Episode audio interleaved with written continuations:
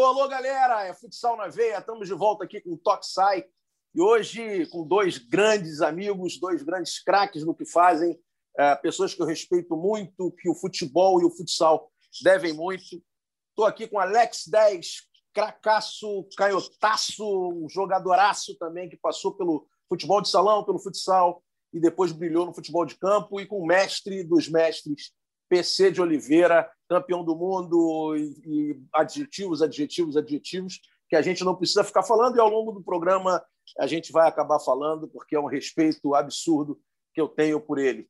Então, junto com os meus grandes irmãos, né, batalhadores do futsal também, Fabrício Crepaldi, que sabe tudo do futsal internacional, e Flávio de Lácio, o homem que mais escreve sobre futsal no mundo, no mínimo 800 matérias por dia. A gente vai tentar fazer esse bate-papo da maneira mais agradável possível, tentando trazer muito conhecimento dessas feras para todo mundo que vai ouvir esse programa. É, vou começar com Alex, daqui a pouco eu falo com o PC. Alex, boas-vindas aí para você. Muitíssimo obrigado é, por ter aceito esse convite. Eu acho muito importante você trazer toda a sua experiência de jogador é, e de um cara sensacional que ama o futsal, né? E que começou na modalidade. Então a gente vai explorar muito isso hoje e quero te agradecer demais por estar aqui com a gente. Grande abraço. Um abraço a você, um abraço a todos. Não, para mim é um prazer, né? Sempre que tenho a oportunidade de falar de futsal, para mim é, é prazeroso. Eu só vou pedir perdão para vocês que eu tenho uma séria dificuldade em falar futsal, né? Eu sou meio antiquado, em alguns momentos eu posso usar o termo futebol de salão. Eu peguei ainda essa peguei ainda essa mudança. Hoje em dia tem vários memes aí nessas brincadeiras quem quem viu o lateral na quadra com a mão tem que se cuidar, porque está num processo aí de, da chegada da vacina. Então eu, eu faço parte dessa eu faço parte dessa linha e quando você me convidou, para mim é prazeroso, como eu disse, e ainda mais no meio de tanta gente aí é, que, que é envolvida com esporte, né, que é envolvida com, com, com o futsal, realmente para mim é muito prazeroso. Valeu, Alex. Então vamos de futsal de salão, né, meu parceiro? Vamos de futsal de salão que fica bonito para todo mundo. PC, meu irmão, meu parceiro, grande fera, craque, campeão do mundo, meu ídolo. Tá tudo bem? Como é que tá a vida? Como é que estão as coisas? Filhão lá no Japão, enfim. Me conta aí. Obrigado também demais por estar aqui com a gente. Boa tarde, Marcelo. Boa tarde, Alex. Boa tarde, Flávio, Fabrício, todo mundo que está nos ouvindo ou nos assistindo, né? Um prazer estar falando com vocês. É, Estou aqui em Canoas, no Rio Grande do Sul, tomando muito cuidado, porque as pessoas estão brincando com uma coisa que é extremamente séria. Então, a juventude ela não está respeitando muito o distanciamento e principalmente ter que interromper a sua vida social, mas a gente tem que se cuidar bastante. Eu tenho uma condição que me impõe isso nesse momento, né?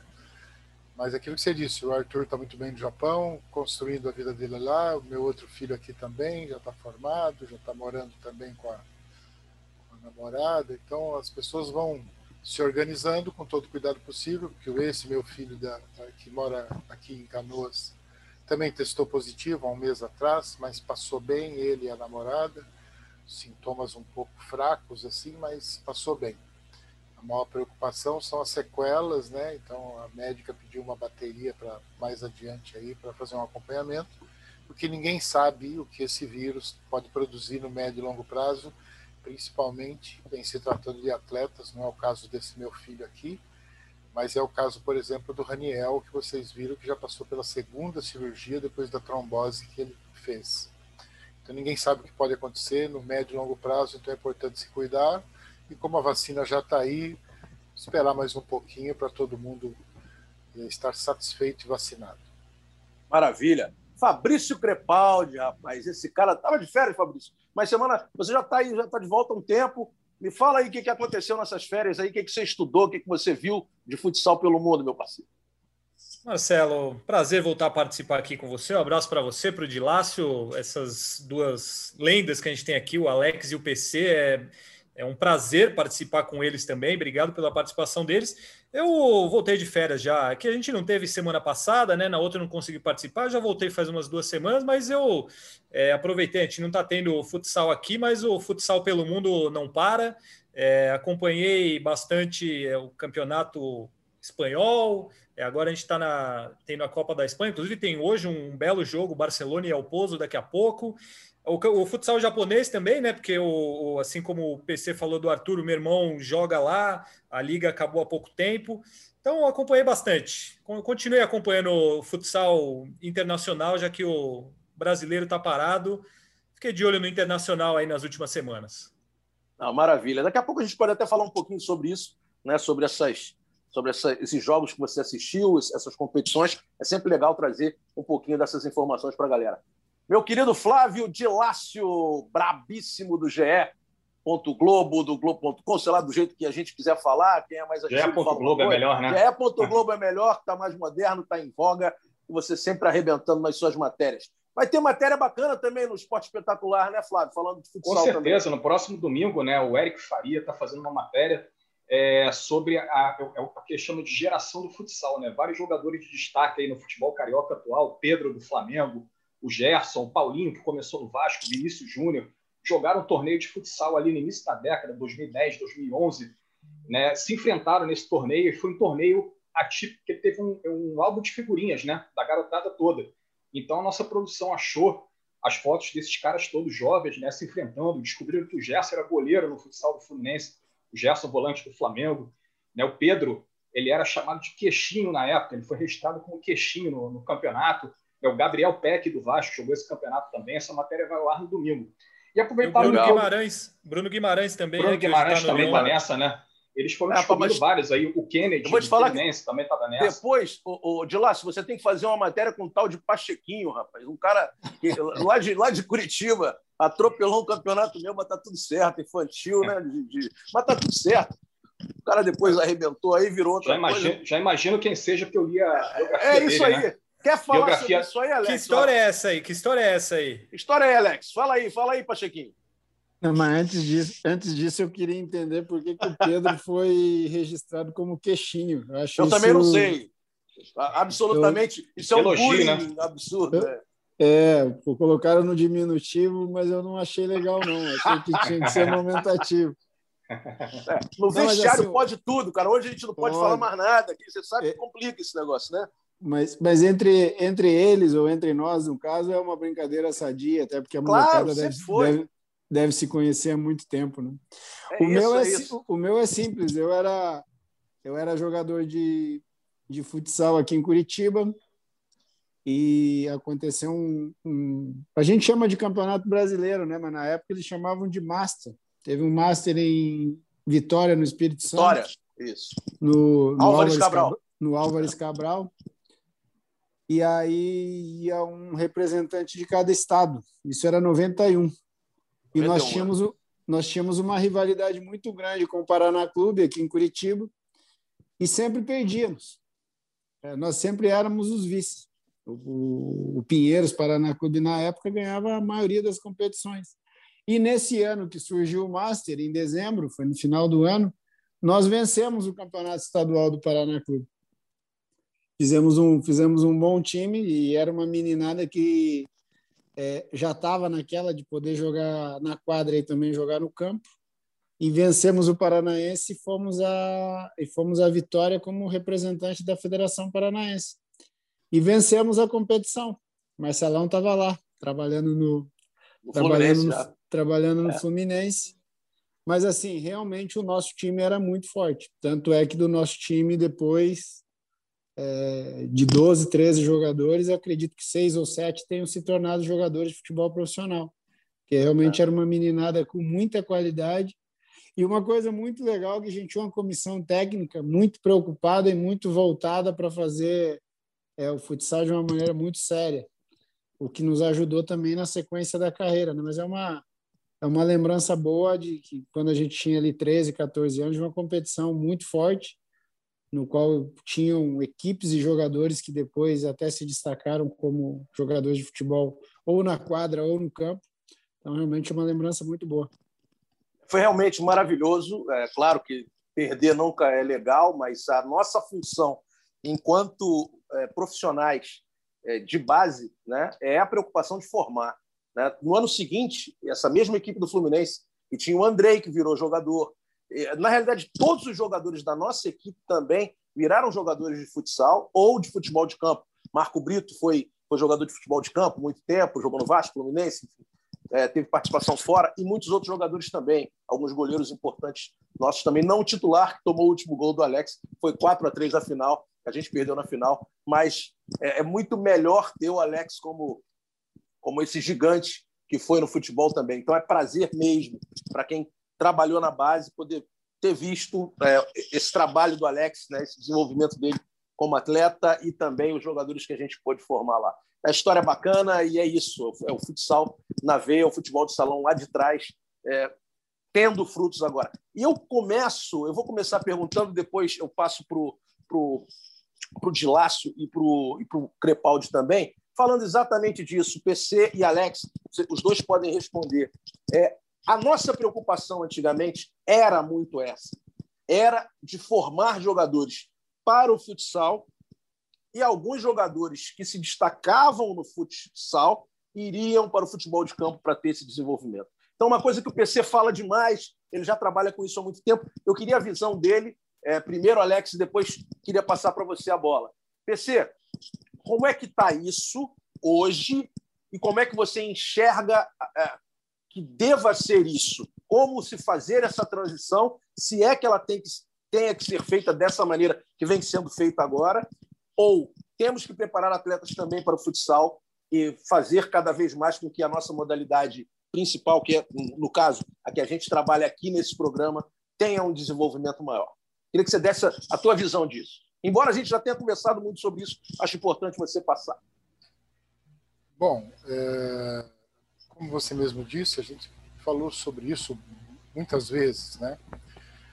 É, e, e, a reportagem que, que a, Globo, o Globo Esporte vai, vai exibir tratando disso já adianta um processo que é cultura brasileira, né? É tudo começar no futsal. Isso é uma coisa absolutamente normal. Agora, muitos clubes, quando eles começam a utilizar o futsal para formar jogador de futebol, clubes diferentes de diferentes estados interrompem a carreira do menino para levar para o futebol em diferentes idades. Tem clube que com 11 anos interrompe, tem clube que com 12 interrompe, então, hoje, o que você está vendo hoje no mundo é um processo onde a prática simultânea está se estendendo, o que vai ser muito bom para o Brasil. Porque quanto mais você estender a prática simultânea, a Juventus de Turim está levando até 17 anos, os meninos com futsal. Eu já disse isso para você, há tempos atrás recebemos uma proposta da Hungria para treinar meninos de 17, 18 e 19 anos no futsal que já jogavam futebol. Coisa impressionante. Eu é, vi um, eu conversei essa semana com o Roberto Braga, que está na comissão técnica do Deladeia na China, que levou 11 profissionais no trabalho deles. Eles começaram a botar os meninos na quadra para jogar futsal. Eles nunca tinham visto uma quadra, nem uma bola de futsal. Criança de 6, 7, 8 anos. Entende? Então, o que, que os clubes estão buscando, o que os países estão buscando? Um, um, uma, um método exclusivo então eu cito isso por quê? Porque aqui no Brasil muitos clubes utilizam, mas ainda segue interrompendo num determinado momento.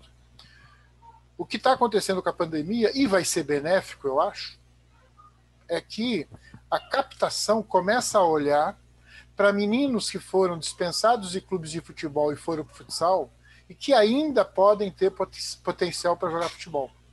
Então, essa ida e essa volta é, em teoria, ela é uma reação em cadeia. Você vai acabar necessitando ter sua, no seu clube categorias sub-17, sub-20 e talvez equipe principal de futebol, de futsal. Então eu acho que o que está acontecendo agora, para nós é cultural aqui no Brasil, para os outros países é uma descoberta, mas cada vez mais cedo, e isso eu escutei há um ano atrás, quando se disse que pandemia acelera processos, vocês estão vendo os processos serem acelerados. Escutei, se eu não me engano, do Clóvis de Barros, eu não, não sei se foi ele ou foi o Condé, que ele fala isso. Ele fala assim: pandemia acelera o processo. Você vai pulando etapa, pulando etapa. Quem não se, quem não tiver atento perde a vez. Então eu acho que é isso que nós estamos vivendo agora. É um momento difícil para todo mundo, mas se você olhar o que nos espera lá adiante, eu acho que é uma coisa muito bacana no que diz respeito à formação do atleta e vamos ter necessariamente que cuidar de uma coisa que ninguém está muito ligado, principalmente no jogador de futsal e futebol, que é saúde mental, né? Porque esses meninos no futebol, eu tenho dito isso várias vezes, esses meninos antes eles tinham um compromisso com os pais, né? Aquela coisa de pô, eu quero dar casinha, eu quero melhorar a vida da minha família. Agora tem que melhorar a vida do pai, do tio, do sogro, do papagaio, do cunhado, porque assim todo mundo perdeu emprego.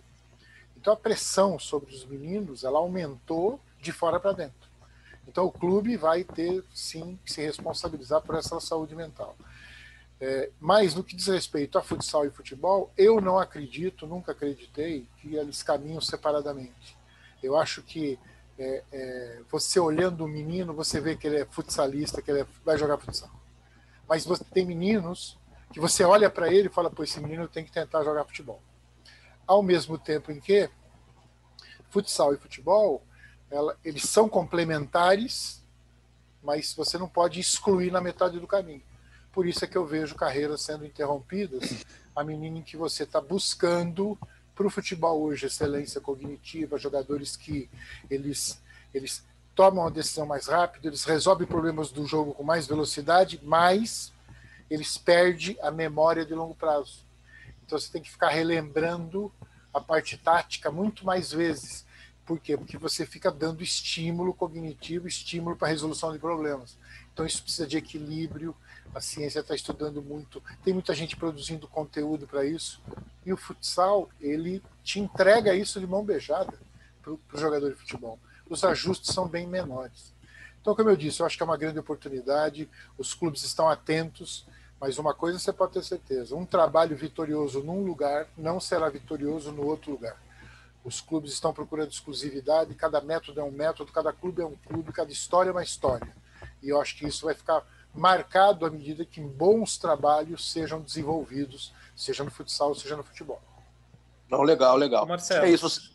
Fala, fala, fala. Não, é só até em cima disso que o PC falou, é, uma coisa que eu, eu vivi aí, o Alex eu imagino que seja uns 10 anos mais velho do que eu, não sei se na época dele também era assim, mas, por exemplo, eu, vai, quando eu tinha 15 anos ali, em 2004, 2005, os clubes proibiam é, que você jogasse campo e salão ao mesmo tempo. Alguns faziam isso. Você poderia jogar até o sub-13, por exemplo. A hora que chegou ali no sub-15, não, não, você só vai ficar no campo. Eu, a gente não permite que você jogue futsal. Sub-17, pior ainda. Então, acho que, como o PC falou, acho que isso é, atrapalhou muitas carreiras é, de uma coisa que poderia ter sido importante para o desenvolvimento de muito jogador. E, o, e aí, porque aí é aquela coisa, são departamentos diferentes. Eu vou dar o exemplo do Corinthians, por exemplo, que é onde eu vivi isso e o PC passou por lá também. Era o, o, campo era lá em Itaquera e o futsal ali no Parque São Jorge.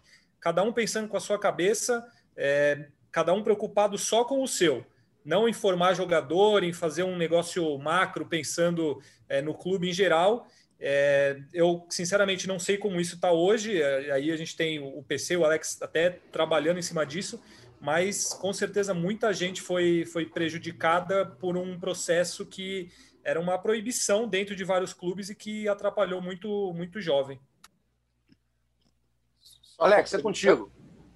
Não, até fazer um.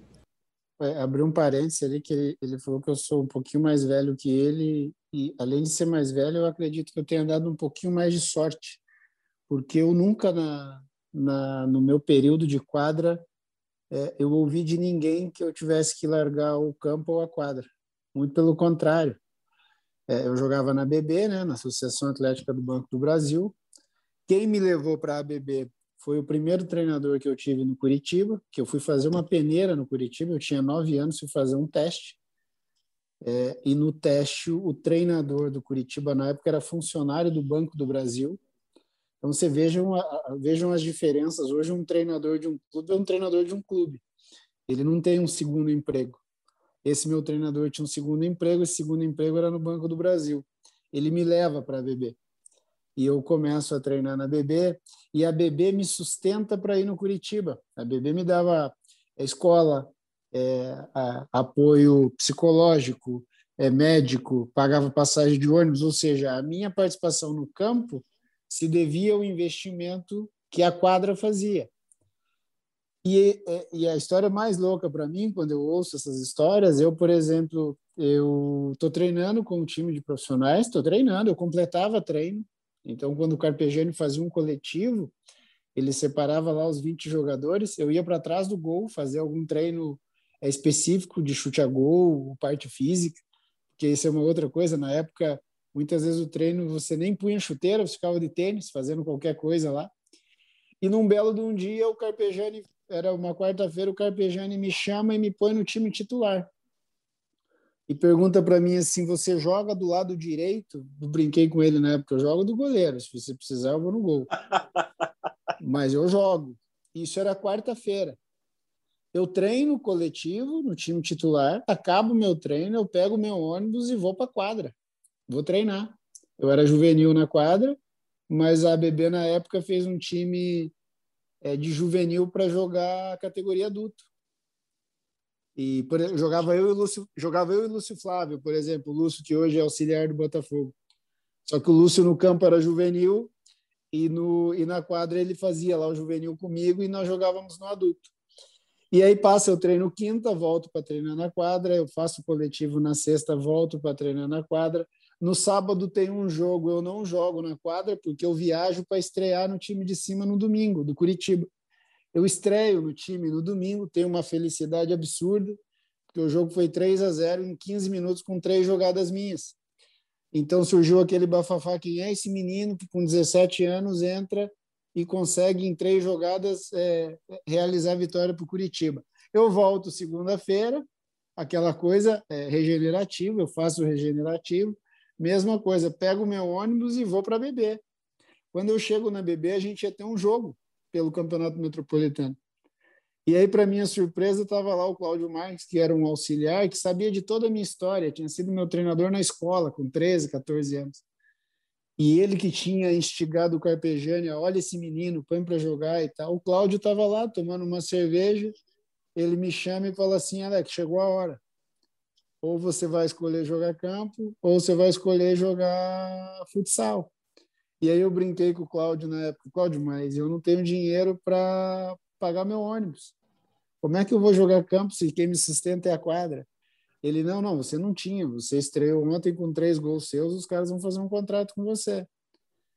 E aí conversei com o diretor da BB na época, que também já entendia, porque não era o primeiro caso, não era o meu, isso era praxe, já tinha acontecido com vários dentro do clube e a partir dali eu faço uma opção para ir para o campo, com 17 anos. Nessa semana eu assino meu contrato, fiquei milionário, passei a ganhar 300 reais.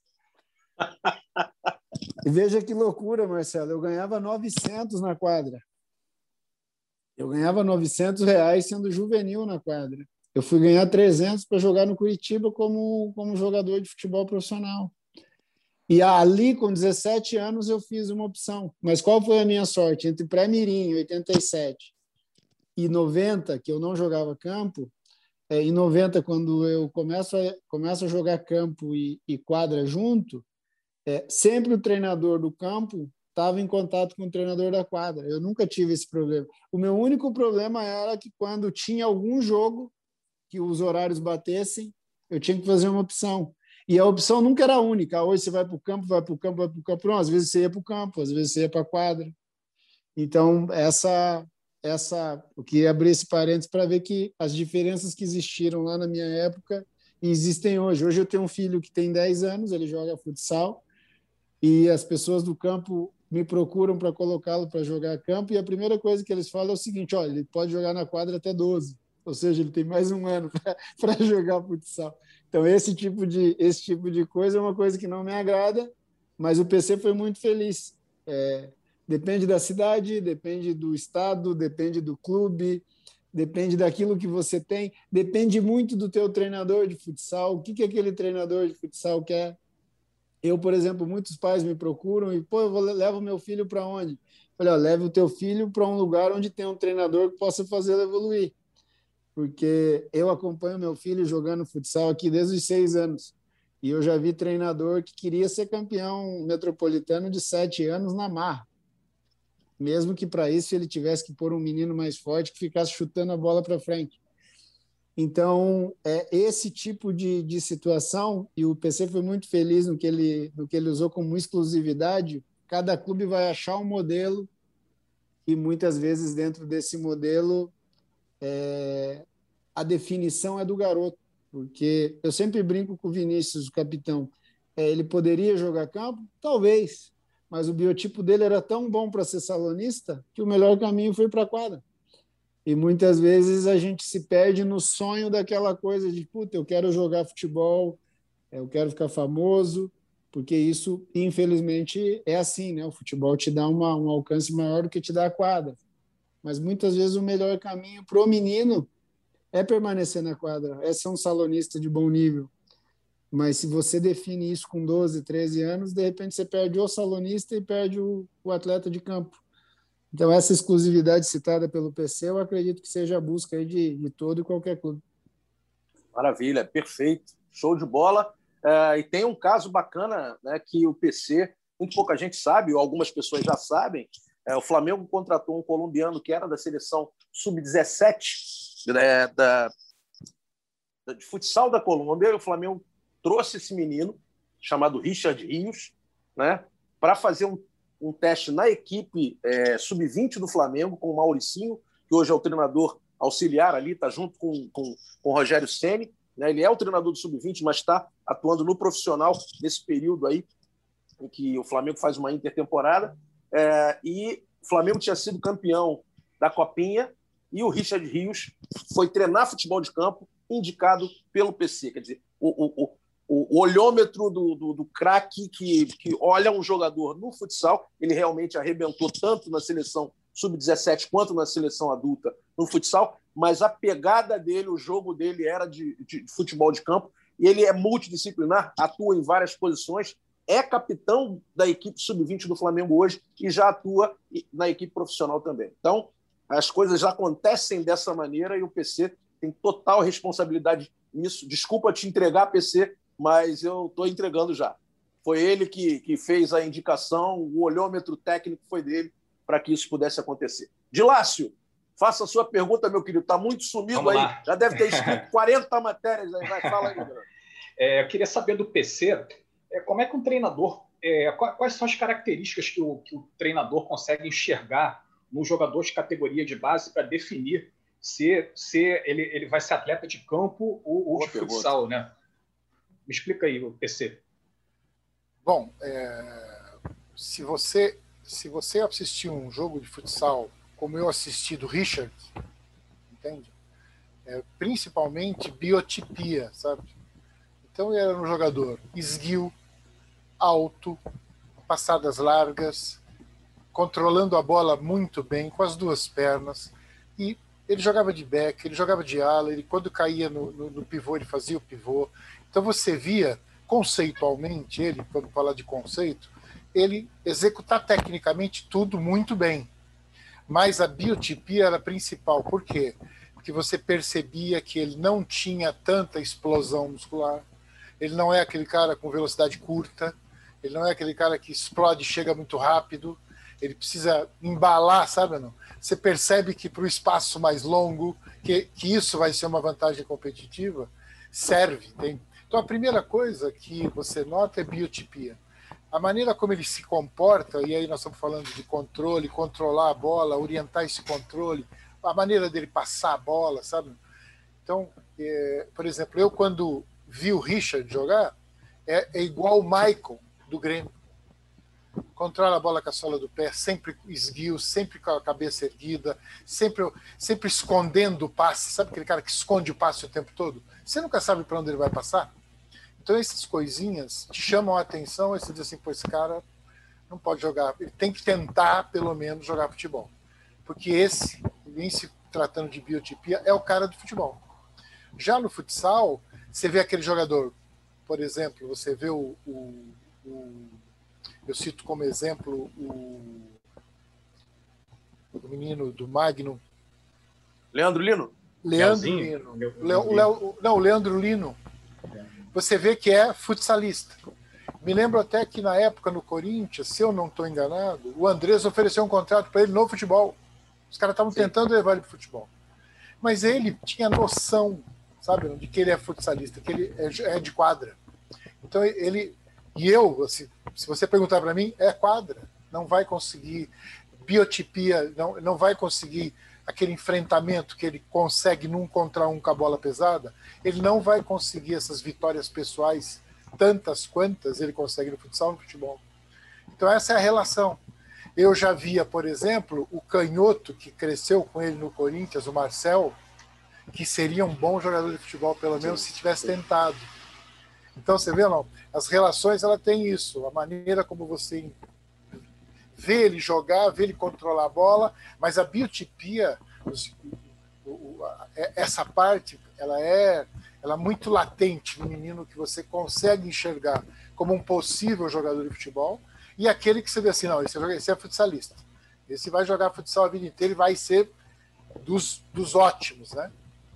E até tem um exemplo que eu cito sempre, é, o Cirilo, que foi meu jogador, ele foi meu juvenil na GM, depois... Pivô da Rússia há muito tempo. Isso, ele teve comigo na Ubra, e na Ubra, que foi o maior projeto esportivo universitário do país, tinha a equipe de atletismo, comandava pelo Pedrão, Pedrão que havia sido treinador de João Carlos Oliveira, recordista é, olímpico do salto triplo. Então o que acontece? O Pedrão, um belo de um dia, chegou para mim e falou assim: PC, eu vou roubar esse jogador teu. Falei, por quê? O Cirilo é fundista. Por quê? Porque naquela época a preparação física ela tinha, por exemplo, tiros de 800 metros. Entende? Era só para fundista. Né? o Alex, Alex, o, o Cirilo, o Cirilo, eu era treinador dele. O Cirilo ele dava um tiro de 800 metros, chegava perto no final e fazia assim, ó. Então, eu estava falando com você. Sim. Sabe ou não? É, parecia que não tinha acontecido nada. E veja bem, o Cirilo hoje, ele já parou de jogar, ele está fazendo maratona na Rússia. É, é. Está fazendo maratona. Então o Pedrão estava correto. Mas o que, que eu quero dizer com isso? Que o Pedrão estava corrigindo a corrida dos meus jogadores. Ele via eles correndo na pista e sem ninguém falar nada, ele chamava e dizia assim: ó, esse movimento você precisa coordenar com esse, esse ajuste corporal, você precisa fazer isso, pisa primeiro, sabe ou não? Como, como é a primeira pisada para determinado movimento. Pô, cara, o negócio era bacana pra caramba. Então, para você ver que. Pô, Biomecânico é, mesmo, né? Então, mas é olhômetro, né? Nesse momento. Assim? O cara bateu claro, o olho. Claro. Esse cara é fudista. Mas é isso, só para a gente é, é, responder a pergunta. É, é, é, os captadores hoje eles estão é, com muitos dados estatísticos e oferecem isso para os clubes, junto com a analista de mercado, para fazer Sim. as contratações. Tudo isso é perfeito. Mas eu sempre disse isso, sabe não? Um caminho natural que vai acontecer é que profissionais do futsal estejam alinhados com o, o profissional de, de, de, análise de mercado. Porque é uma visão diferente, é um olho que olha para o outro lado e que vale a pena respeitar. Muito legal, muito legal. E, Alex, as principais diferenças ali e, as, e os principais atributos do jogador de futsal, da tua experiência como salonista, para você ter usado no campo? Quais foram as principais dificuldades e as principais facilidades que o futsal te permitiu, o futebol de salão te permitiu? Não, dificuldade nenhuma, até porque eu não, não tive esse processo de transição, né? Entre, entre 12 e 17, eu joguei as duas modalidades sempre junto. Como eu falei, eu treinava campo durante sim, a sim. tarde e à noite eu estava na quadra. Agora, as facilidades, muitas. Né? Por exemplo, o PC citou o Michael, você vê o Michael jogar hoje, o Michael funciona como funciona um back no, na quadra. Muitas vezes o Maico jogando no Grêmio, se você fechar os olhos e, e imaginar, você pode imaginar o Maico como um goleiro linha. Porque ele está sempre por trás da linha da bola Distribuindo. e a bola sobra nele e ele não erra. Então ele abre para a direita, ele abre para a esquerda. E aí na frente dele tem o Matheus Henrique, né? É que gira para todo lado como se fossem aqueles alas bem dinâmicos, bem dribladores ali.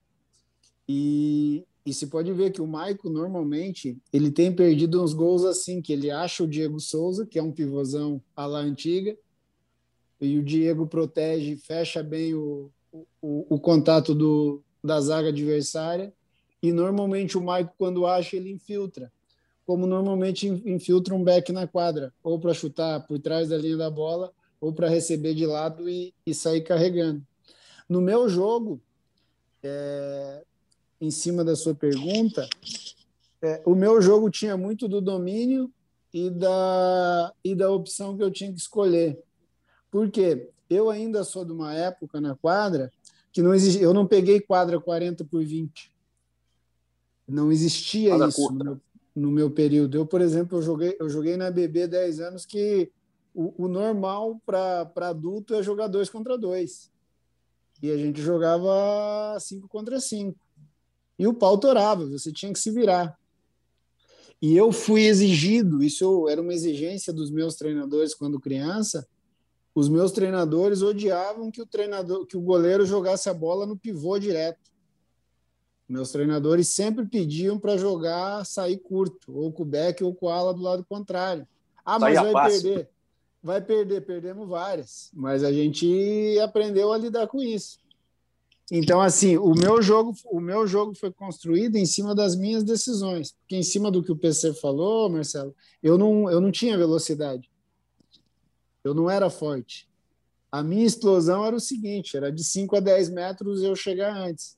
Só que aonde eu ganhava dos meus adversários era na, na decisão, na tomada de decisão. Tomei a decisão quando? Quando eu vou acelerar, quando eu vou diminuir, quando eu vou jogar longo, quando eu vou jogar curto e era muito do que a gente via na quadra, porque na quadra foi me dando as coisas ao natural. Ah, eu tenho que fechar uma linha de passe, porque se eu deixar meu companheiro para trás, vai ficar num 4 contra 3, num 3 contra 2. Então, isso eu fui levando para o campo. Hoje, hoje, na minha época, existia pouco dessa discussão, mas hoje, hoje existe essa discussão muito maior. Mas se nós olharmos e, e picotarmos o jogo de futebol, eles são vários joguinhos de futsal. E isso, isso vai te ajudando. Eu, particularmente, eu comecei a observar isso quando o Luiz Aragonês foi meu treinador na Turquia. Luiz Aragonês dava treino e separava tipo oito caras em, em uma quadra 30 por 18, mais ou menos, que não era uma quadra, era um campo. E o treino comia ali dentro. As coisas aconteciam ali. Então, até em cima do que a gente estava falando, eu acho que tem muitos salonistas jogando campo. Eu fui um caso desse. Ricardinho foi um caso desse. Zé Elias foi um caso desse. Estou falando de jogadores da minha época. Fernando Diniz foi um jogador desse. É, quem mais? O Tcheco foi um jogador desse. Pedrinho. Pedrinho, Felipe, Felipe. foi um jogador desse. Isso. Atirso, Atirso foi, Atirso foi, foi um jogador também. assim. É. Hoje, se nós olharmos, por exemplo, o Flamengo jogando, Everton Ribeiro e Felipe Luiz são salonistas jogando no campo. Sim, sim. No gestual, na postura, na hora de tentar roubar a bola, na hora de tentar dar um drible. Então, eu, eu particularmente, tudo aquilo que eu absorvi na quadra, de alguma forma, quando eu fui para o campo, eu consegui usar.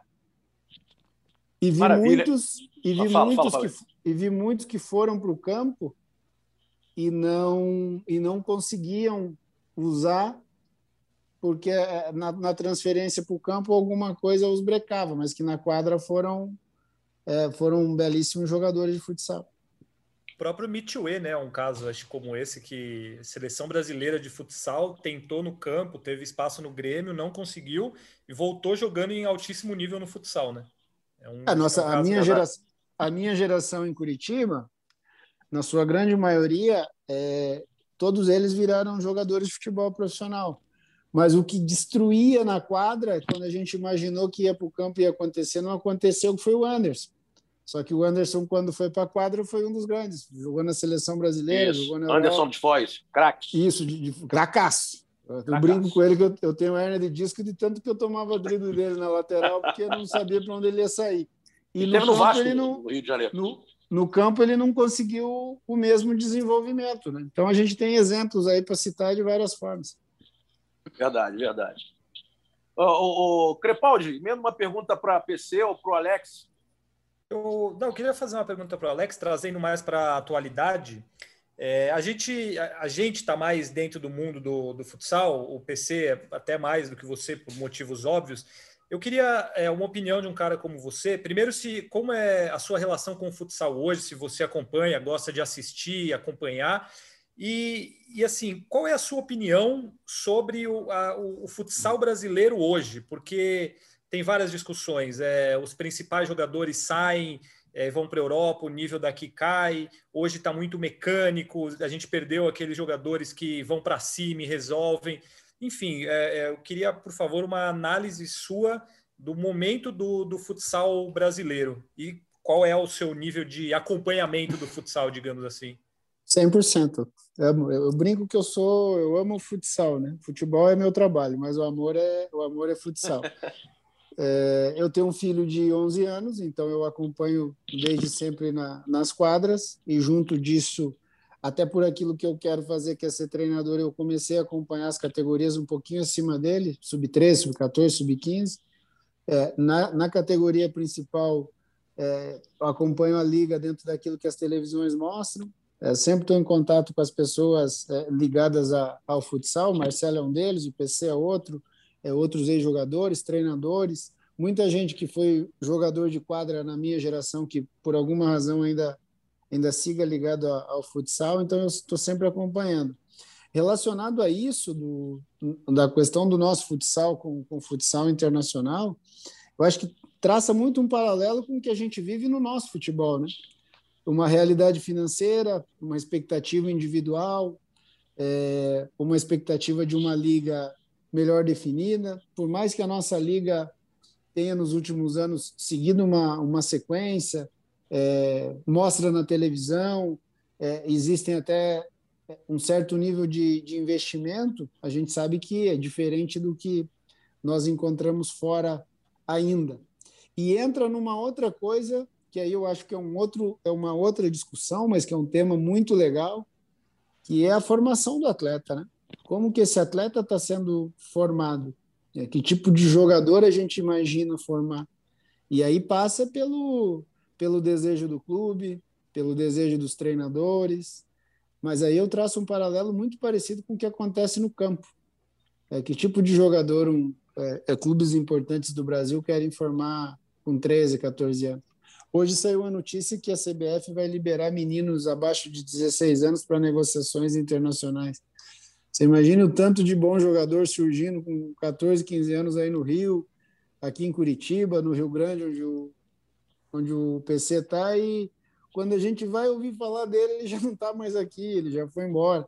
Então, essa é uma, é uma discussão muito maior e relacionada a nível, eu acho que onde estão os melhores jogadores é, vão estar tá o, vai estar tá o melhor nível. Por melhores profissionais que você tenha no comando, é, se os melhores jogadores não tiverem por aqui, a tendência é que o nível seja menor. E isso não é um privilégio do, do futsal, isso é em qualquer modalidade esportiva. O PC, antes de eu passar a palavra para o Dilasco, que ele já deve estar ali com uma pergunta engatilhada, é, dentro disso que o Alex falou, é, eu acho que você vai ser muito importante nessa, nessa questão. É, a partir desse, dessa resolução que a gente teve hoje, você não acha que daqui a pouco os clubes, ao invés de. A gente está lutando para caramba e eu espero que a maior parte dos clubes entenda que é fundamental esse nosso trabalho do futsal para o futebol ou dessa formação é, unida o tempo todo para que isso possa acontecer. Mas alguns clubes, você não acha que vão começar a, a pensar em, ao invés de ser futsal, futebol, eles fazerem futebol para a Europa e futebol. Ou seja, os jogadores que não servirem para o futebol brasileiro vão para a Europa e essa preparação acabar sendo em função disso. Eu te pergunto isso porque há um tempo atrás, graças a Deus isso mudou e agora tomara que não não volte a ser da maneira que era, pelo menos é a minha opinião.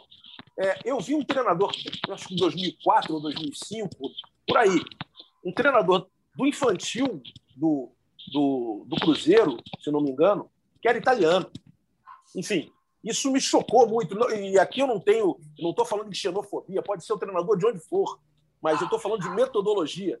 Você fala muito em escola, em filosofia, é, a gente precisava escrever muito mais sobre tudo isso, e a gente não ter. E, de repente, naquele momento, eu, perceber que um, um clube traz um treinador de um outro país para um desenvolvimento numa categoria tão importante, é, eu não posso entender de outra forma que não o mercado. Eu queria que você explicasse um pouquinho o que isso pode acarretar, que tipo de, de medida a gente pode ter a partir dessa, desse pronunciamento aí, dessa, dessa lei, sei lá, a definição que tenha, essa, essa, essa estrutura que foi montada hoje, que nos foi passada hoje, essa notícia que me pegou de surpresa também. Bom, uh, o que eu vejo, Marcelo e todos vocês, é que a necessidade financeira dos clubes, ela já lá atrás, ela separou o que era formar o jogador daquilo que se chama formatar para venda. Então você começa a formatar jogadores com entendimento de jogo, ou seja, com uma bagagem tática muito maior que a bagagem técnica. Então isso te propicia no médio e longo prazo, oferecer para a Europa jogadores formatados para jogar na Europa com menos qualidade de jogador brasileiro. Então, você, o jogador brasileiro hoje, ele não chega lá fora como protagonista mais. Ele chega como mais um. Eu cito sempre o exemplo do analista de mercado que o treinador para ele pede um extremo que joga pelo lado esquerdo, com a perna direita, potente, veloz e com estrutura física boa. Perfeito? Você diz para mim qual que é a diferença entre o, o, o Mané do Liverpool, o Sterling e o Vinícius Júnior? Nenhum. Tudo igual. São potentes, jogam com a perna direita como extrema com a perna para dentro, são bons num contra um. Tudo igual. Então, assim, nós passamos a figurar no mercado com jogadores tabelados. Então, o, a Europa ela concorda em pagar um máximo de 30 milhões de euros para um jogador brasileiro, um pouquinho mais se for uma exceção muito grande. Por quê? Porque se for bom, lá na Europa ele vai valer 100 milhões. Se for ruim, ou se não se adaptar, sai emprestando, desfaz, vão mandando para não sei para onde. Então, o jogador brasileiro, formatado para venda, ele tem bagagem técnica muito inferior à, à que nós tivemos. Então, por exemplo, quando, quando eu falo sobre isso, é o seguinte: é, nós, antigamente, é, escutávamos um jogo na televisão e você via um jogador, o narrador dizia assim: esse é craque. Aí passou para ótimo jogador. Depois saltamos para muito bom. Já estamos em bom jogador. Então nós estamos aceitando bom jogador. Então, o que, que nós estamos querendo? Um jogador excelente ou um bom jogador? Então, o que está acontecendo de você permitir que um jogador com menos de 16 anos vá, saia daqui, o europeu ele acha que ele forma melhor. Tanto é que você viu que eles estão, eles vêm para cá montar escola de futebol, eles querem dar treino, eles querem trazer, como você disse, um treinador italiano metido no meio de clube brasileiro. Eu me preocupa, me preocupa a maneira como está se desconstruindo o treinador brasileiro. Me preocupa, é, eu gosto do intercâmbio de treinadores estrangeiros, mas eu não gosto de ser colonizado. Não vem me colonizar. Entendeu? Não vem vender uma coisa que nós temos aqui e o treinador brasileiro tem seis meses de contrato ou até a próxima derrota e o bacana que vem de fora tem dois anos e ninguém mexe com ele. Então, isso, na minha visão, é um grande diferencial. E, e, e você vê nos treinadores de base querendo ser treinadores de equipes profissional, porque o cara está querendo ser treinador, mas eu formato para venda ou formo para o clube? Por isso é que eu tenho debatido muito isso. Clubes, você vai lá para fazer um trabalho exclusivo. Você tem que fazer um trabalho exclusivo para aquele clube. Mas você tem que fazer o trabalho como faz o Atlético de Bilbao que a criança ama ela, ela ama o Atlético de Bilbao, por quê? Porque ela ama ser basca, sabe? Eu sou basco, aquilo está no coração. Como o cara tem que ser carioca e amar o Rio de Janeiro. Eu vi uma, eu vi uma reportagem hoje que o Doval, na época do Flamengo, não quis sair nunca por causa do Rio de Janeiro. Eu não vou sair do Rio de Janeiro por nada nesse mundo. Entendeu? Como Romário, volto para o Rio, minha casa, quero morar no Rio. Criar aquela identidade com o Flamengo, com o Vasco, com o Fluminense, da criança falar assim: puta, esse clube está me entregando tudo que eu sempre sonhei. Agora você chega no menino hoje de 12 anos e pergunta onde ele quer, onde ele quer jogar, ele fala Real Madrid. Né? Não é, não é, não é você chegar ao time profissional. Então, acho que esse é o principal resgate. Pai dele, sobretudo, né? Esse é o resgate principal, sabe, não? O clube envolver esse menino de tal, de tal forma, envolver a saúde mental da família dele, não para fazer lavagem cerebral, mas para entender o que é a família. Entender tudo isso de maneira tal que esse menino não, não, não tenha decepções no futuro. Outro dia me perguntaram, Marcelo, pô, PC, 14 anos o menino assina o seu primeiro contrato de formação. Eu falei, é legal. Numa sala tá o cara do, do material esportivo, que ele já assina, o, o, o representante, o clube e o pai. Certo? Você assina um contrato entre quatro pessoas ali, o menino sai dali com uma bolsinha dessas do AliExpress, né? Imitação da Louis Vuitton, ele já acha que é jogador de futebol. certo? Parece um robô, né? Então, assim, aí me perguntaram, PC, o que tem que ser feito? o que tem que ser feito é o seguinte: o, o, empresário é obrigado a depositar 24 mil reais, que são cinco anos de universidade fazendo curso de educação física. Esse dinheiro fica lá. Porque se ele não virar jogador, ele tem o dinheiro para pagar a universidade dele. Se virar jogador, ele pode doar esse dinheiro para um outro menino, para uma outra pessoa. Agora, o empresário, né, a pessoa que negocia, sai limpo sempre. Vai pegar comissão, vai se dar bem e tá bacanão na história. Ah, mas ele investe, ele faz isso. Não, não, ele investe. Nós, nós queremos saber o seguinte: eu sempre disse isso e vou, vou continuar dizendo isso. Quando você para de jogar, você tem 40 anos, você foi um jogador médio, que é a grande maioria do, do jogador brasileiro hoje, esses 80% que, que ganham até é, um salário mínimo, um salário e meio, dois, se você ligar para o cara que foi seu empresário, vai atender? Vai atender você nunca mais na vida. Entendeu?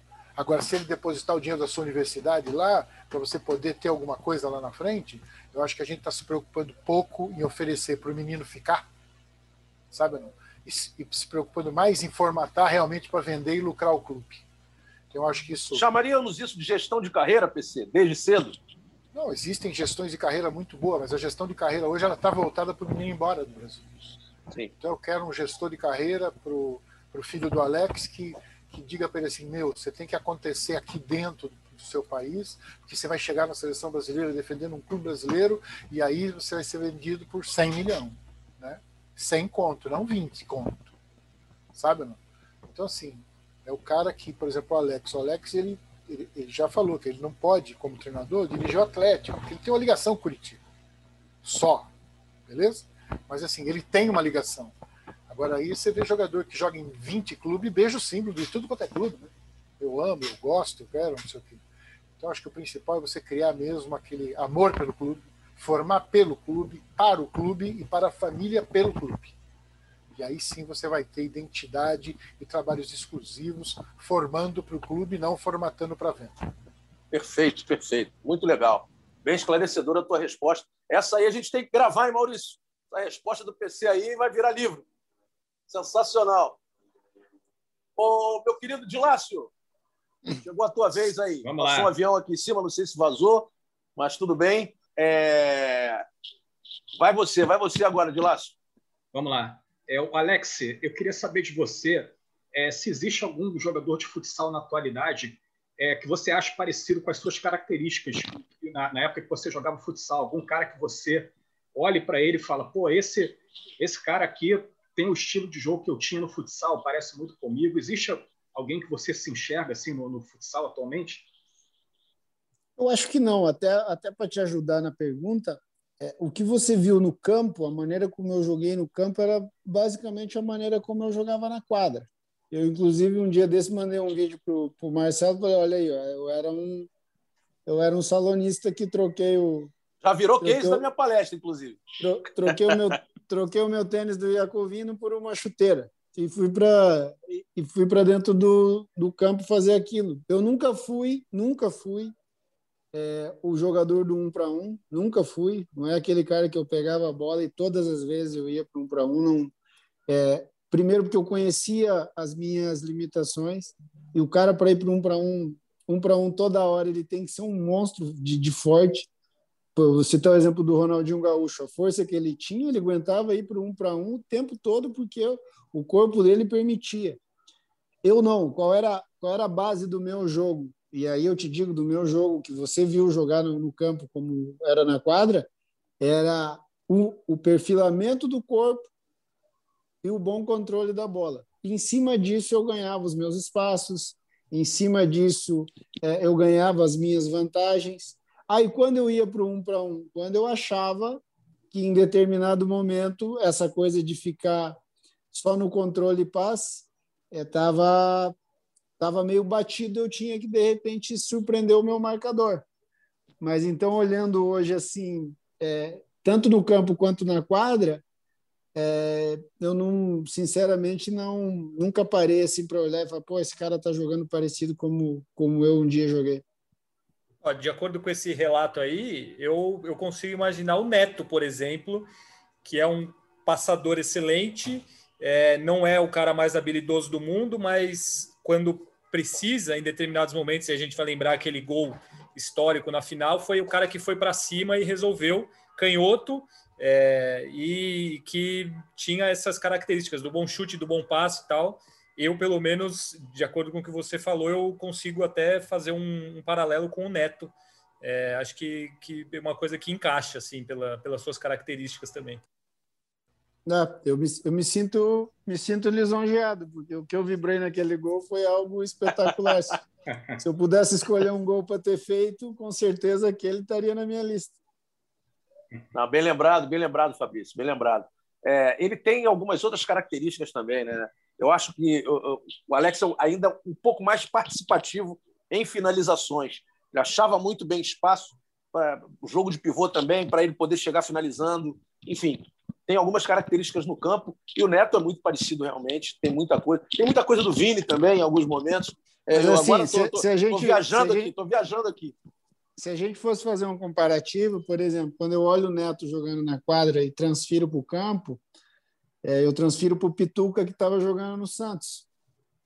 É um biotipo parecido. É verdade. É, a, a movimentação na condução da bola é parecida de vez em quando chega na frente e, e chuta bem. Então, imagina, eu não sei, eu não sei a história do Neto referente ao campo, mas se ele fosse para o campo, é, provavelmente os treinadores o colocariam ali como um segundo homem de meio campo para ser esse organizador por trás. E aí ia depender dele, de como ele ia, é, de que tipo de espaço ele ia gostar de ocupar, que tipo de situações ele ia querer usufruir. Mas trazendo para os dias de hoje, vendo o Neto na quadra e vendo o Pituca jogar no Santos, acredito que tem algumas semelhanças. Ah, maravilha. Eu queria é, agora um pouco falar sobre.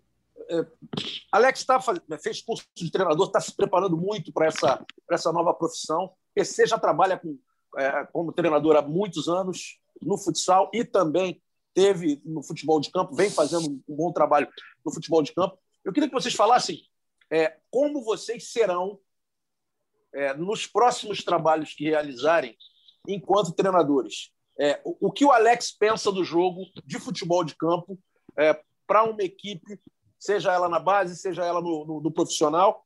É claro que depende do local, é claro que depende dos atletas que vocês vão ter, mas de uma maneira geral, o que vocês pensam sobre o jogo hoje e o que vocês esperam para o jogo daqui para frente? Eu vou começar com, com o Alex dessa vez, depois o PC fala. Nós vamos, nós vamos, nós vamos ser uma dupla, né, Marcelo? Eu vou como uma. Eu, ah, como uma, eu, não, sabia, eu não sabia se eu podia falar isso. Então, não, já estou te, vão... já tô te, já tô te adiantando. Nós, nós vamos como uma maravilha. dupla. Eu, eu vou como treinador e o PC vai como um auxiliar. E eu brinco sempre com o PC que eu vou treinar o time e ele vai me treinar.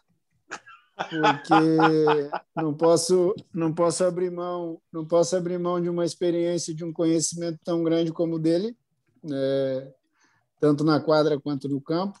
E principalmente uma coisa que a gente a gente gosta muito e até isso nos aproximou muito é a questão do, do indivíduo, né, cara? O jogo é do jogador, né? Por sim, mais que sim, o tre... por, por, mais que o treinador tenha plataformas aí maravilhosas e a gente vê isso muito na televisão, né? É, o cara fala que vai balizar, que vai contemporizar, que vai fazer 4-5-1, que vai fazer 4-3-3, e aí começa o jogo, toma 1 a 0 no escorregão do goleiro, isso tudo se acaba, e existe uma valorização e, ao mesmo tempo, uma banalização do que é feito, porque muitas vezes é, você jogou o tempo todo, é, o tempo todinho você jogou atrás de uma maneira reativa, e aí no momento do jogo trocou de fase, você roubou a bola um pouquinho à frente, você consegue fazer um a 0 Aí vem alguém na imprensa e fala: Você viu a armadilha que o treinador armou para o treinador adversário? E isso vira verdade. Então, eu, eu e o PC, a gente tem conversado muito nessa coisa do, do individual, de fazer com que esse menino, se for um menino corajoso, de valorizar essa coragem dele, se for um menino que tem algum problema de, é, de algum receio, algum medo que ele tenha, de tentar tirar isso dele e dar uma força, uma valorizada para que ele eleve esse nível de, de confiança, que ele cresça em termos de personalidade. E de nível de jogo, Marcelo, a, a coisa que a gente gosta, a, a, coisa que a gente é brasileiro realmente. É parte técnica bem desenvolvida, parte técnica muito trabalhada. É, entregar ao jogador uma responsabilidade que é dele. Eu não vou ficar na beirada do campo falando toca para a direita, toca para a esquerda, que isso não é o meu papel, isso é um papel do jogador. Quer driblar, dribla. Se quer dar uma caneta, dá. Se quer dar um chapéu, dê. Agora, você tem que conhecer as suas responsabilidades, aonde você está no campo, é, o porquê que você está fazendo isso. Então, a gente está girando muito, os nossos papos têm girado muito em torno disso, do indivíduo, de ter um, um time organizado, de ter um time é, com fluidez, é, de ter um time organizado, de ter um time que entenda bem as fases do jogo. É, nós vamos atacar por aqui porque, e caso a gente tem uma perda, nós vamos defender aqui porque como vai ser esse tipo de defesa. Então, a gente tem conversado muito como que a gente vai fazer para treinar, como que a gente vai fazer para acessar os jogadores. Mas aí depende de tudo isso que a gente acabou de falar, né? aonde nós vamos estar, que tipo de jogador nós vamos ter, porque de novo eu repito, o jogo passa pelo jogador. De nada adianta você oferecer algo para um menino que de repente ele tenha 20 anos e nunca teve um estímulo daquele. É diferente de você oferecer para um menino que tem 20 anos e tem estímulos parecidos desde que ele era, sei lá, uma madeira, fraldinha no clube dele lá atrás, na infância dele. Subóvulo. Mas, assim, é, mas basic, basicamente, é, a grosso modo, é, nos responsabilizar pelo nosso trabalho de dia a dia, de semana, de oferecer para esses jogadores recursos para que eles evoluam cada dia mais mas entregar para eles a responsabilidade do jogo. Porque quem joga, quem ganha é jogador de futebol. Né? Nós fora nós só podemos ajudar ou muitas vezes atrapalhar, né? Porque isso também faz parte do contexto. Posso ah, já... dar uma, Marcelo, para Deve, só, só, pode. Deixa eu só dar um, um, adendo aqui que eu achei importante do que o Alex falou e o PC também já falou sobre isso. É a importância da gestão humana, né? para identificar perfis comportamentais e elevar cada vez mais alguma, algum tipo de deficiência emocional que essas pessoas tenham. Isso é um fator preponderante para o desenvolvimento de qualquer trabalho. E falando de, escola brasileira, como você falou, já estou satisfeito de antemão. Antes do PC falar, o Fabrício quer fazer uma quer emendar uma pergunta, mas o PC vai falar sobre essa também, tá, Fabrício? Não, Mas é pode, sobre pode isso. Não, não, é, é, é, sobre isso também, é sobre esse trabalho que eles vão desenvolver juntos, é, independentemente do clube. É, eu queria saber quais conceitos é, do futsal eles vão é, levar para o time de campo que eles consideram é, importantes, assim, o que que vai, o que que o trabalho deles vai ter de futsal dentro do campo e se, eles, e se eles pretendem é, fazer, como alguns clubes já fazem, eu, eu cito o exemplo do Internacional, que eu sei que é um que faz isso, que um dia da semana o treino da categoria de base é na quadra. É, assim, é, faz parte do treinamento no dia a dia, treinar na quadra como futsal mesmo. E se pretendem fazer algo desse tipo, é, onde vocês forem trabalhar juntos? Não, não, sei se o Internacional faz esse trabalho em Porto Alegre, não tenho certeza.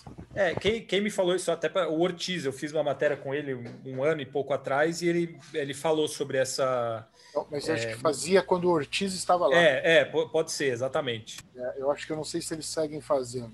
Bom, com relação a, a, a, a você, a construção de um trabalho, que, que nos aproximou, a mim e o Alex, além do futsal, é que quando você vê que é, o futebol ele caminha para essa abordagem holística, porque você vai controlar os processos de desenvolvimento técnico do atleta na vida civil e suas consequências. Então, como essa ponte funciona? Você treinar o menino, estimular e ficar cutucando, ficar cobrando, e ficar exigindo.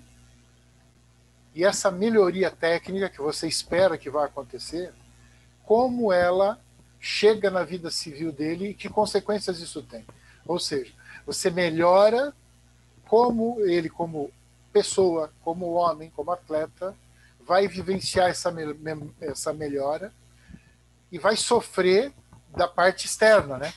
Porque o externo vê a melhora, vai dentro do cara e, e aí é que a gente vai precisar de um trabalho de psicoterapia importante, porque aí é que entra a saúde mental do atleta. Quando a gente fala de futsal e futebol, eu classifico o basquete, o esporte coletivo mais individual que existe. Certo? Quando você estuda um pouquinho e lê sobre o small ball, é aquele momento de ruptura entre função e posição. O small ball nada mais é do que você fazê-los pensar no ponto onde eles estão na quadra. Então, o pivô grande de 2,30 metros, 30, quando ele está fora do perímetro, em posição de tiro de três, ele passa a ser um arremessador, como um ala. Como... Então, ele tem que treinar isso. Então, ele, quando ele começa a bater a bola, ele precisa treinar a armação, ele precisa saber as jogadas. O small ball é o jogo completo, mais individual. Então, por isso que eu digo que é o coletivo mais individual. Então, o que, quando você fala de futsal, como tornar o futebol o jogo coletivo mais individual do planeta? Oferecendo para eles, é, dentro das fases do jogo, dentro de uma equipe organizada, seja na fase defensiva, seja na fase ofensiva, não interessa o bloco que você está de defesa, mas você oferece para eles sempre uma posição, uma vantagem posicional, aonde a técnica precisa estar por em cima da tática. Então, quando você fala assim, parece romantismo, né? porque você tem menos espaços né, para as vitórias pessoais. Mas quem se arrisca a ter vitórias pessoais em todas as partes do campo? Então, vitória pessoal não é só no último terço, não um zagueiro que invade bem, que conduz com velocidade a bola e consegue encontrar um bom passe, também é uma vantagem técnica que você está oferecendo para ele, uma além da posicional, porque você ofereceu esse espaço para ele. Então, nós, eu digo isso sempre, né? o futsal é isso, é você encontrar espaço onde não existe. Então, acho que o grande desafio, eu acho que é esse, a gente encontrar os espaços onde eles não existem mais no futebol, oferecer vantagem para eles nessa maneira como eles resolvem espontaneamente os problemas do jogo baseado na técnica individual que eles têm e, por consequência, saber que essa melhora ou esse destaque técnico, seja ele coletivo ou individual, vai refletir na vida civil de uma maneira que precisa ser controlada ou pelo menos acompanhada pela instituição e pelo seu departamento, no caso, comissão técnica e o departamento de psicoterapia. Perfeito. Maravilha. É, Dilácio, Vamos, vamos para as saideiras aqui, que a gente já. O papo tá bom, eu ficava aqui mais uma hora falando sem o menor problema. Mas vamos começar a é, acelerar aí o finalzinho. Mas senta o coro na pergunta aí, ainda tem tempo para gente. Tá. É, eu, eu, eu, antes eu queria passar assim, uma, uma, uma, informação antes de terminar o programa, né? Que no programa passado a gente falou da, da Taça Brasil de Clubes. Tá lembrado, Marcelo? A gente falou Sim. que a Taça Brasil de Clubes tinha, tinha sido é, remarcada e tal. Uma pessoa da, da CBFS, do Departamento Feminino, me procurou para informar que, na verdade, a Taça Brasil de 2020, a feminina, foi cancelada né? Ela, ela continua cancelada e a, e a que foi remarcada para agosto foi de 2021. Sim. Né? Então, então teve essa, essa confusão, a gente, a gente acabou fazendo essa confusão de datas, que a de 2020 foi tão adiada que seria realizada agora, em 2021. Né? Então, ela, ela foi cancelada e a que vai acontecer, que foi marcada para Pato Branco, é de 2021. Portanto, Sim. 2020 continua cancelada. É, o, o PC, é, você assim, você está agora com a, com a, carreira totalmente voltada para o futebol. Você pensa ainda em, em retornar para o futsal no futuro? Não, absolutamente. Eu, eu, eu, tô, eu, eu, eu vou terminar o meu ciclo que eu é, não planejei, mas aconteceu, porque eu fui atleta profissional de futebol até 25 anos de idade. Eu tive minhas seleções brasileiras de base. É, em São Paulo, eu planejei a minha vida para estudar, então eu só para você entender um pouquinho, eu tinha 17 anos quando em São Paulo tinha uma regra que eu não sei se era uma regra nacional. O jogador juvenil na época que jogasse cinco partidas na equipe profissional, ele era obrigado a ser profissionalizado. Então, a minha equipe, a minha geração na Ferroviária de Araraquara é uma geração muito boa. Então, todo mundo subia e jogava quatro partidas e voltava para não ter ser obrigado a profissionalizar o jogador. Quando eu subi, eu estreio contra o Palmeiras, Palmeiras de Eurico Luiz Pereira, Alfredo, Zeca, Dudu, Ademir, isso é 77. O treinador da Ferroviária era o Aimoré Moreira. Você imagina, olha como é que o futebol mudou. O Aimoré Moreira saiu do Cruzeiro e foi para a Ferroviária da Araraquara o senhor Mané Moreira me coloca para jogar e eu jogo as quatro partidas. E aí o pessoal falou assim: Bom, agora você volta. Eu falei: Eu não volto. Não, você volta. Eu não. Eu cheguei até aqui, daqui só ando para frente. Aí meu pai, meu irmão que jogava e que jogou as quatro partidas e voltou, disseram assim: É, por que, que você não vai voltar? Eu falei: Porque eu não vou. Eu não vou. Se eu tiver que voltar, eu paro de jogar e vou estudar. Bom, enfim, em 79 eu sou profissionalizado, e quando eu fui profissionalizado, eu passo no exame da FUVEST para engenharia mecânica. Vou fazer em Lins, no interior de São Paulo. Fui fazer matrícula, tomei trote. Subi na árvore pelado, foi um maior arregaço. Meus amigos, meus, os meus amigos davam um cambalhota. Aí quando eu volto para Araraquara, meu pai diz assim, ó, a Ferroviária te vendeu para o Guarani de Campinas, é lei do passe, você era propriedade do clube. Então, só esse preâmbulo para dizer para você que depois de 25 anos eu vou jogar futsal. Construo a minha vida no futsal. Aí, com 33 anos que eu paro de jogar, eu começo como treinador e construo a minha carreira como treinador. E depois eu ganho a oportunidade de voltar para o futebol. Com tudo isso, o cara que viveu dentro do campo no alto rendimento, dentro da quadra no alto rendimento.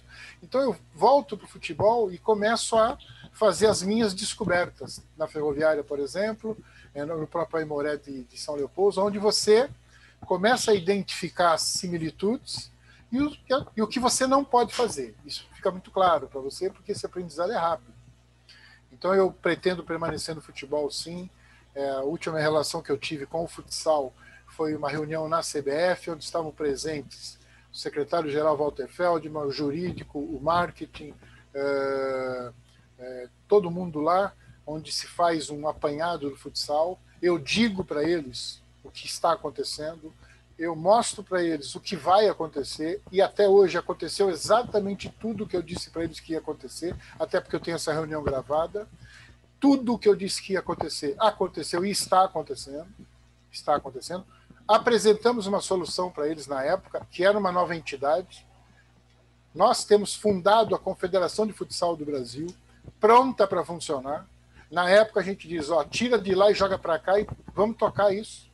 Vamos fazer isso acontecer com pessoas sérias, honestas, com as pessoas do futsal preocupadas com a modalidade. Ninguém fez nada, eu já não tenho mais participação nenhuma, estou totalmente fora do futsal. É, é, digo para vocês que assisto muito pouco, assisto muito pouco. Assisto os jogos do meu filho no Japão, quase todos, mas daqui tenho acompanhado muito pouco e vejo e vejo que em algum momento, em algum momento essa conversa tem que evoluir para o futsal brasileiro, retomar o caminho da seriedade. Por quê? Porque você vai ver, você vai, se esse mundial for realizado agora, você não teve preparação, a equipe não foi treinada, o treinador está ferrado. Isso, é, isso é vender o treinador. O treinador não teve oportunidade de treinar, não teve oportunidade de trabalhar, fica na observação e vai, vai ser cobrado pelo resultado. Eu, graças a Deus, o meu ciclo, eu consegui tudo isso, eu consegui treinar, consegui preparar, consegui cumprir todo o, o cronograma. Mas eu agora quero só o futebol e quero concluir essa ajuda que eu acho que eu posso dar sim. E estou muito envaidecido de poder iniciar esse momento ao lado do Alex, apesar de eu já estar a, como treinador há alguns, alguns anos, mas para que eu possa é, tentar extrair é, toda essa carga, todo esse, esse, esse estoque de conhecimento da cabeça dele, que ele viveu dentro do campo, mais o conhecimento adquirido fora do campo, onde ele foi buscar esse conhecimento de futebol, você precisa juntar tudo isso e colocar em prática terceirizando. Você não vai poder executar, né? Você vai terceirizar a execução, que é o jogador que vai executar. Então, eu acho que eu, aí, aí eu, eu posso auxiliá-lo posso é, é, não conduzi-lo, mas oferecer, principalmente pelo nível e pelo status dele, que ele não cometa os erros que a maioria dos treinadores jovens tem cometido na questão que diz respeito a conectar esse conhecimento com o atleta. Então, acho que é, gostaria muito de ajudar, vou poder ajudar para caramba, é, tenho certeza disso, e espero que em breve eu consiga concluir todo esse meu, meu, meu minha volta ao futebol de uma maneira é, decente, como eu sempre conduzi a minha vida até hoje.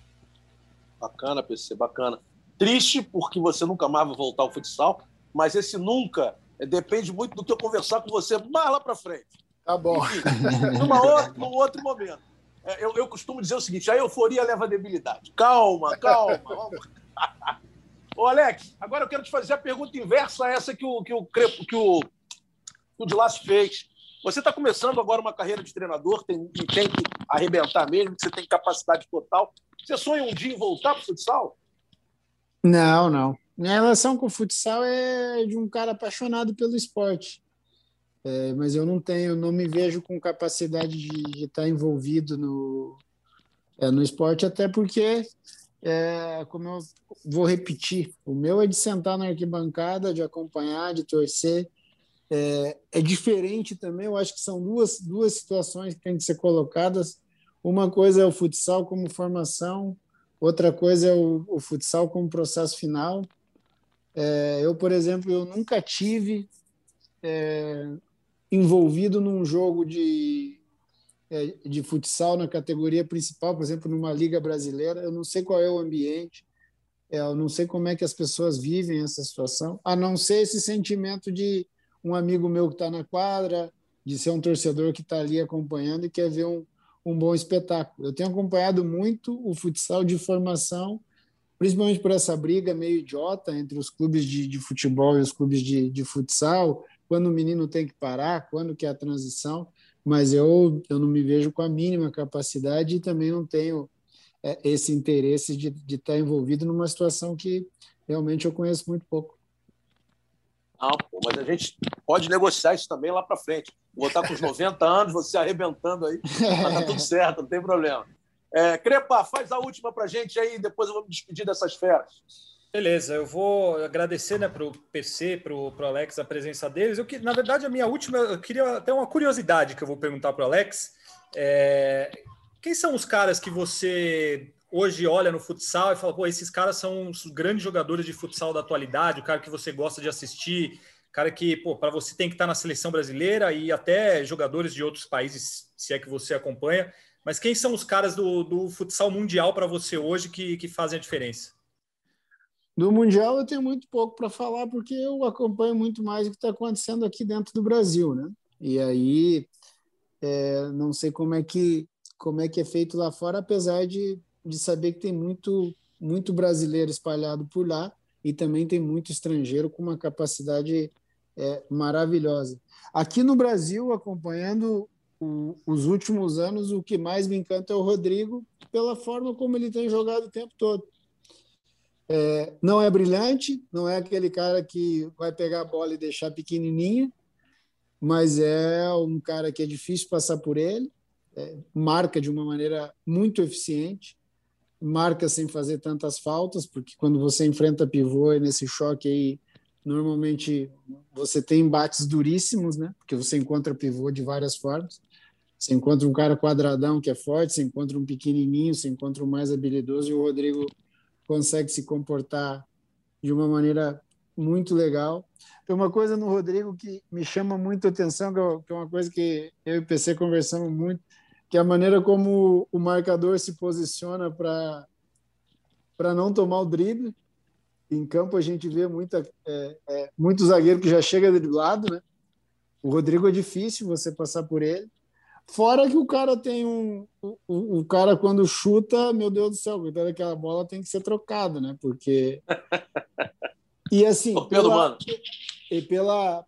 Por isso que eu falei, não é um cara que jogou bem um ano. Um cara que vem jogando bem há vários anos e foge muito daquilo que nós estamos acostumados, né? Um jogador plástico, um jogador habilidoso.